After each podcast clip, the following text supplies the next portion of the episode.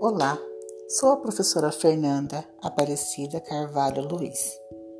Leciono para a educação infantil aqui em Itupeva, interior de São Paulo. Este ano de 2020 está sendo o ano de grandes desafios para nós professores.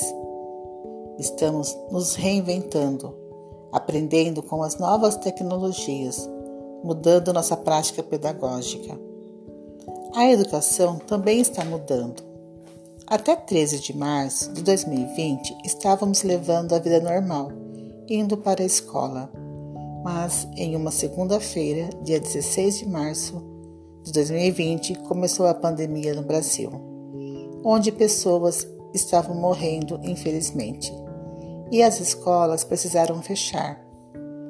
Em abril foi iniciado o ensino remoto onde a escola foi para a casa. Os alunos começaram a receber atividades. Os pais vão na escola, retiram atividades e levam para casa para os alunos realizarem. Os pais passaram a ensinar os filhos. Isso aqueles que sabem ler e escrever, pois muitos, infelizmente, não são alfabetizados, não conseguem ensinar a criança. As crianças cansaram, os pais cansaram e os professores também cansaram, pois tivemos que fazer grupos de WhatsApp, responder mensagem, ensinar por vídeo, fazer videochamada. Também cansamos.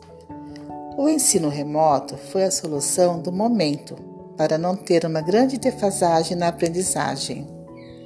Mas, para acontecer um ensino de verdade, é necessário implantar o ensino híbrido, para acontecer o ensino híbrido, é necessário um planejamento para que todas as crianças sejam atendidas, seja pela internet, pelo rádio, pela televisão, com vídeos aula gravadas dos professores ensinando determinado conteúdo.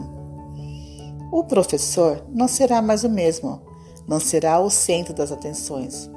O aluno também vai ajudar agora ele vai ajudar no planejamento e a sociedade vai participar também do planejamento. Ora, o aluno vai aprender na escola, ora, o aluno vai aprender em casa. Ele faz atividade em casa, escolhe o conteúdo e na escola apenas vai para tirar dúvida ou socializar com seus colegas o que aprendeu. É muito mais amplo. A avaliação será formativa que visa coletar, sintetizar, interpretar as informações. Um dos objetivos do ensino híbrido é manter o vínculo dos alunos com os colegas e professores.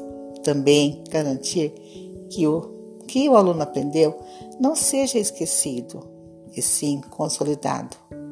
O ensino híbrido é o ensino que vai dar certo, desde que seja feito com planejamento e com qualidade para que nossos alunos não tenham defasagem e aprendam de verdade.